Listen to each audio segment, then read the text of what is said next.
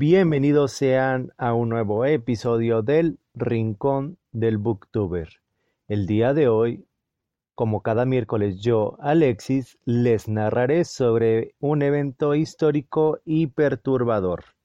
El día de hoy vamos a analizar el caso de Joe Roy Metheny, mejor conocido como el asesino caníbal o el hamburguesero.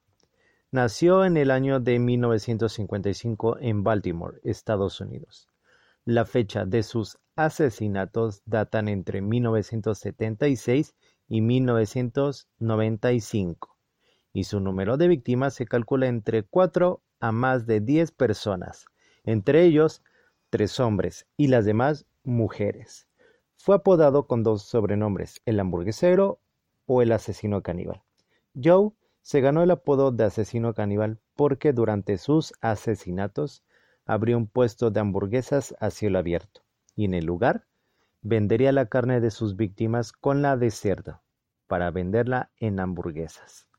Cuentan que en estas se llegaron a encontrar cabellos, uñas e incluso dientes de sus víctimas, y cuando enviaron a agentes a revisar, encontraron cuerpos destazados, cortados y molidos. Y cito, abrí un pequeño puesto de carne, tenía carne asada y sándwiches de puerco. Eran muy buenos. El cuerpo humano sabe muy parecido al cerdo. Si lo mezclas, nadie puede notar la diferencia. Dos de las tres personas a las cuales se le acusa de haber asesinado fueron encontradas enterrados debajo de una fábrica de palés, en donde vivía en Metheny. Dijo que veía a sus víctimas como una fuente de carne más que como personas reales. Metheny pasaba la mayor parte de su tiempo con personas desamparadas acechando los antros en busca de mujeres con problemas de bebida o de adicción a las drogas. Uno de esos establecimientos era el Borderline Bar, el cual fue el lugar donde fue arrestado por primera vez por haber asesinado a Kimberly Spicer. Ella era una de las víctimas que fueron encontradas enterradas en la fábrica de palés junto a su casa. ¿A qué se debía su furia imparable? Según el hombre, todo fue porque su mujer se fue de la casa. Metheny vivía con su esposa adicta al crack y un hijo de seis años. Pero un día llegó a la casa y ya no estaba. La mujer se había ido con otro hombre, y los encargados de protección infantil tomaron custodia de su hijo. Mientras declaraba a las autoridades el asesino estaba convencido de que la pareja vivía bajo un puente y que los fue a cazar con un hacha. Los detectives no sabían si Metheny estaba delirante o si de verdad había matado a su esposa con su amante o a otras tres personas. Su siguiente víctima, según él, fue otra prostituta, a la que le pidió información sobre su esposa. Y cito, actuó como si no supiera nada, así que la golpeé como un demonio y violé su culo. Después la maté.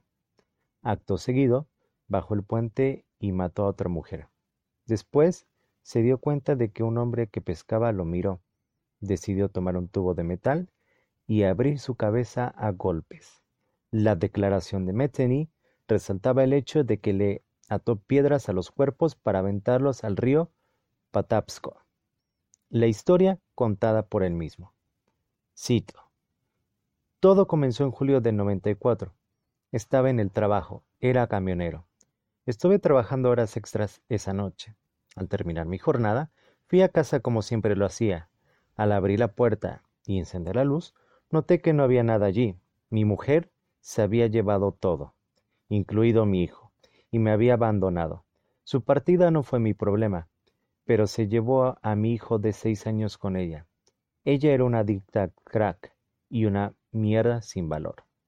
Le habría pagado para que saliese de mi vida, me enteré unos seis meses después de que se había mudado al otro lado de la ciudad con un idiota que la había obligado a vender su culo por drogas. Fue arrestado y se llevaron a mi hijo por negligencia infantil y abuso infantil. No tuve oportunidad de ir a los servicios sociales e intentar que mi hijo volviera a mí debido a mi historial criminal. Así del odio que sentía por estos dos que perdieron a mi hijo y fui a buscarlos para cobrar venganza. Descubrí por alguien que estaban viviendo debajo de un puente, drogándose, con algunos hijos de puta sin hogar que vivían debajo de ese puente. Me fui a buscarlos, pero no los encontré. Sin embargo, los dos hijos de puta sin hogar, con los que estaban drogándose, sí estaban allí. Estaban desmayados en un viejo colchón apestoso y allí estaban cuando me fui, excepto que habían muerto, porque los maté. Esa misma noche regresé y atrapé a la primera puta craquera. La levanté y traté de sacar la información sobre el paradero de mi mujer. Ella actuó como si no supiera nada, así que la palié, la violé y la maté. La puse en unos arbustos y fui por la siguiente puta. Le hice lo mismo que la última, pero cuando estaba a punto de arrojarla entre los arbustos con la otra, noté que un viejo negro junto al río pescaba mirándome. Agarré un tubo de acero que estaba cerca, corrí hacia él y lo molí a palos. Entonces puse a las dos niñas y a él en el río, y los aplasté con piedras. Esa fue una noche muy ocupada para mí, con cinco asesinatos en aproximadamente siete horas. Me lavé en ese río y limpié la escena del crimen, tanto como pude. Luego me fui. Dos semanas después, fui arrestado y acusado de los asesinatos. Pasé cerca de 18 meses en la cárcel de la ciudad de Baltimore, esperando para ir a juicio. El juicio duró una semana y fui liberado por falta de pruebas. Estaba libre de nuevo. Volví y le dije a mi antiguo jefe que me devolviera el trabajo en la empresa de pallets. Había un pequeño anexo en la propiedad. Así que le dije a mi jefe que me dejara quedarme allí y podía vigilar el lugar. Estuvo de acuerdo con esto y me dio las llaves de la puerta principal y del edificio principal. La compañía estaba en una calle sin salida y estaba muy aislada. Fue perfecto para lo que quería hacer. Atraje a dos putas craqueras más allá de mi tráiler. Yo maté y descuarticé sus cuerpos. Corté la carne y la puse en algunos cuencos Tupperware y luego la puse en un congelador. Enterré los restos en varias tumbas poco profundas en un pequeño bosque detrás de la compañía. Durante las siguientes semanas, los fines de semana abrí un pequeño puesto de carne a campo abierto. Tenía sándwiches, reales de ternera y cerdo asado, el cual mezclé con carne humana. El gusto del cuerpo humano era muy similar al cerdo. Si lo mezclas, nadie puede notar la diferencia. Todo iba bastante bien, hasta que me dejé sin mi carne especial. Así que atraje a otra perra hasta mi tráiler. La metí allí y comencé a arrancarle la ropa.